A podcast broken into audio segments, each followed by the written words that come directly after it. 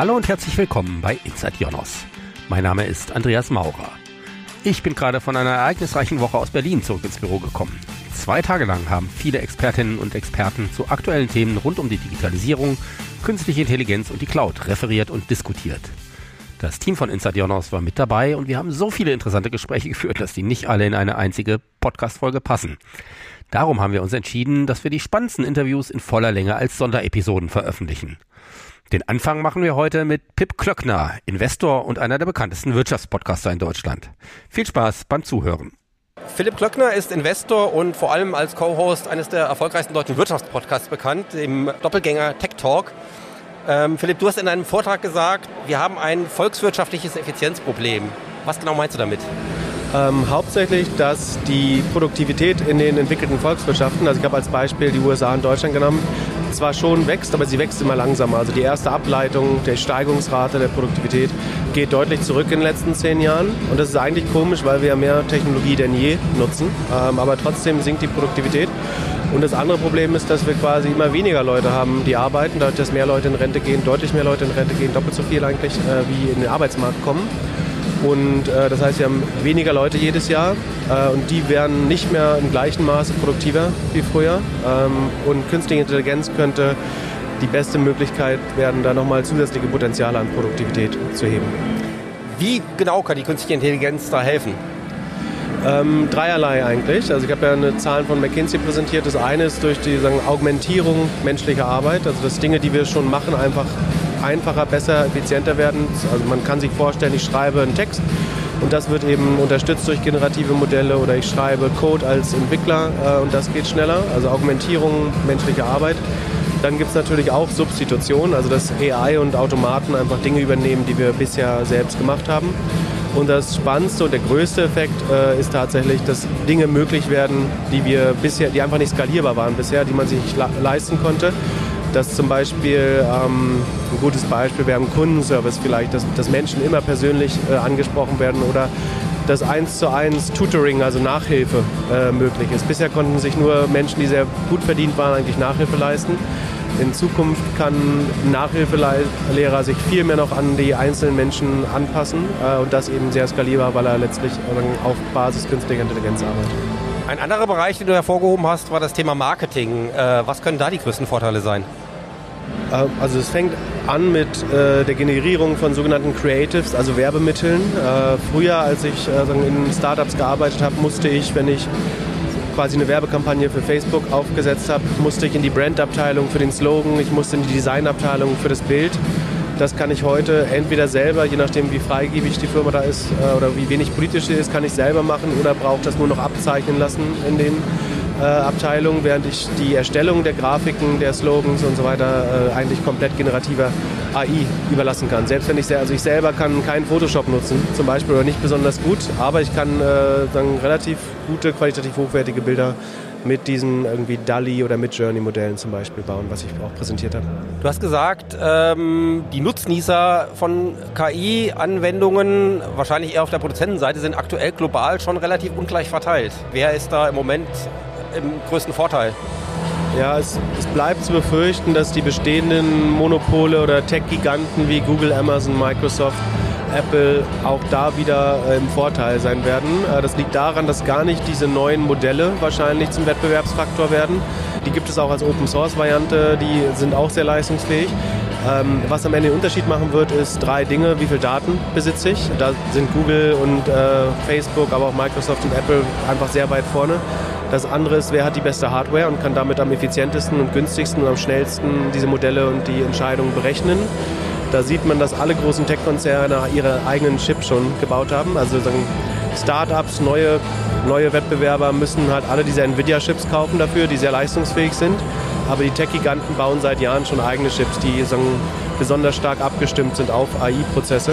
Ähm, und das dritte ist Distribution, also der bestehende Kundenzugang. Microsoft nutzt halt schon, die allermeisten Leute nutzen schon ein Microsoft-Produkt auf ihrem äh, Rechner die meisten Leute haben entweder ein Apple, iOS oder Android-Telefon. Das heißt, diese großen Tech-Konzerne haben schon Zugang zu bestehenden Nutzern, während neue Startups äh, den erstmal gewinnen müssten.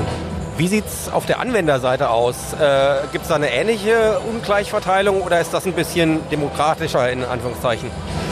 Nee, da droht eigentlich auch eine Spaltung zwischen Menschen, die das total souverän einsetzen werden, so wie wir das vielleicht schon beim mobilen Internet oder Social Media gesehen haben. Äh, so, Social Media könnte man sagen, das umfasst fast alle Generationen so. Unsere Eltern sind auch auf äh, Facebook zumindest und nutzen WhatsApp.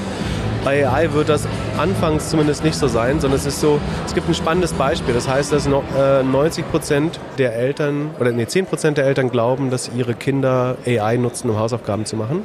Tatsächlich ist es genau andersrum. 90 Prozent der Kinder nutzen AI bereits in den USA für die Hausaufgaben. Ähm, das heißt, älteren Menschen fehlt fast das Verständnis, äh, die Relevanz einzuschätzen, während junge Menschen das ganz normal nutzen wie alle, alle neuen Technologien, äh, was ja auch was Gutes ist, aber das droht so eine gewisse gesellschaftliche Spaltung dann zu bedingen.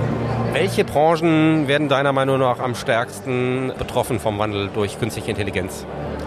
Äh, das ist natürlich eine gute Frage, aber trotzdem möchte ich erstmal betonen, dass das Spannendste an der AI ist, dass es alle Branchen beeinflussen wird. Also nichts ist davon ausgenommen. Das ist wie Digitalisierung. Digitalisierung ist nicht eine Webseite bauen und dann bin ich digitalisiert, sondern es ist, wenn die Kantine, der Pförtner, die, die HR-Abteilung, die Finanzbuchhaltung, wenn alle digital arbeiten. Ähm, und ähnlich ist es bei AI. Das heißt, alle Abteilungen, alle Industrien werden davon ähm, beeinflusst werden. Ähm, es gibt natürlich welche, wo es besonders einfach und besonders tief durchdringen wird. Es ist vielleicht die Finanzindustrie sicherlich. Ähm, ich finde es in der Forschung unheimlich spannend. Forschung ist größtenteils noch ein sehr manueller Prozess. Auch da kann AI helfen. Wir haben jetzt die ersten Breitbandantibiotika, die gegen alle Keime helfen äh, oder gegen, gegen zuvor resistent geglaubte Keime ähm, funktionieren, gefunden mittels AI. Wir werden Krebs, in der Krebsforschung vorankommen, in der Impfstoffforschung. Ähm, das sind fast die spannendsten Bereiche schon. Du hast auch das Thema Risiken angesprochen, das natürlich auch gerade heftig diskutiert wird. Du hast das Beispiel genannt, es gibt Wissenschaftler, die sehen Risiken bis hin zu Dimensionen einer nuklearen Katastrophe. Das hast du, glaube ich, nicht ganz so gesehen, aber du hast andere Risiken genannt. Ähm, ja, die, also es gibt natürlich diese, die, die Intelligenz wird schlauer als wir und äh, sieht Menschen eigentlich nur noch als Accessoire.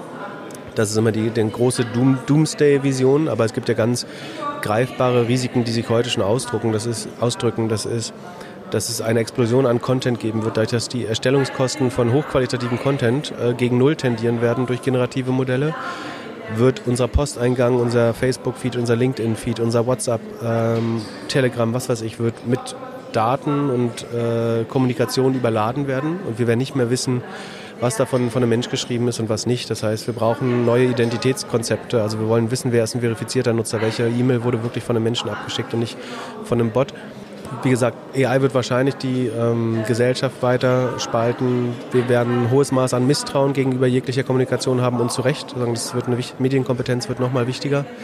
Das sind so die, die wichtigsten Sachen, die man, die man jetzt schon sieht oder die man auch schon bei einfachsten Machine Learning-Anwendungen wie dem Facebook-Feed sehen konnte, wozu das geführt hat in der Medienlandschaft. Letzte Frage, du bist selbst Investor. Wie haben die Themen Effizienz und künstliche Intelligenz äh, äh deine Investments beeinflusst? Ähm, also spannenderweise, mein erstes Investment habe ich 2009 gemacht äh, in Ladenzeile. Und äh, Ladenzeile hat eigentlich von Anfang an, wir hatten äh, einen sehr begabten CTO, der auch KI-Forschung vorher schon mit vorangetrieben hat. Und äh, wir haben von Anfang an mit sogenannten Back-of-Word-Models, das ist im weitesten Sinne ein Vorgänger von dem, was heute äh, diese Modelle machen, also die aus einem, aus einem Wörterbuch die Wahrscheinlichkeit, dass auf ein gewisses Wort das nächste Wort folgt, berechnen. Damit haben wir damals schon Werbeanzeigen automatisiert erstellt oder ähm, Produktbilder erkannt, was auf Produktbildern drauf ist ähm, und so weiter. Das heißt, eigentlich ähm, ist, ich habe drei Investmenthypothesen. Das eine ist, dass die Firmen Daten ansammeln, weil ich, daraus, dass daraus, weil ich glaube, dass daraus Profitabilität entsteht, dass sie die mit Machine Learning, früher hat man noch Machine Learning gesagt, verarbeiten. Ähm, daraus entsteht, glaube ich, Übermargen oder Übergewinne. Und das dritte ist, dass sie Netzwerkeffekte haben. Also es war eigentlich schon immer in meinem Investmentkalkül drin.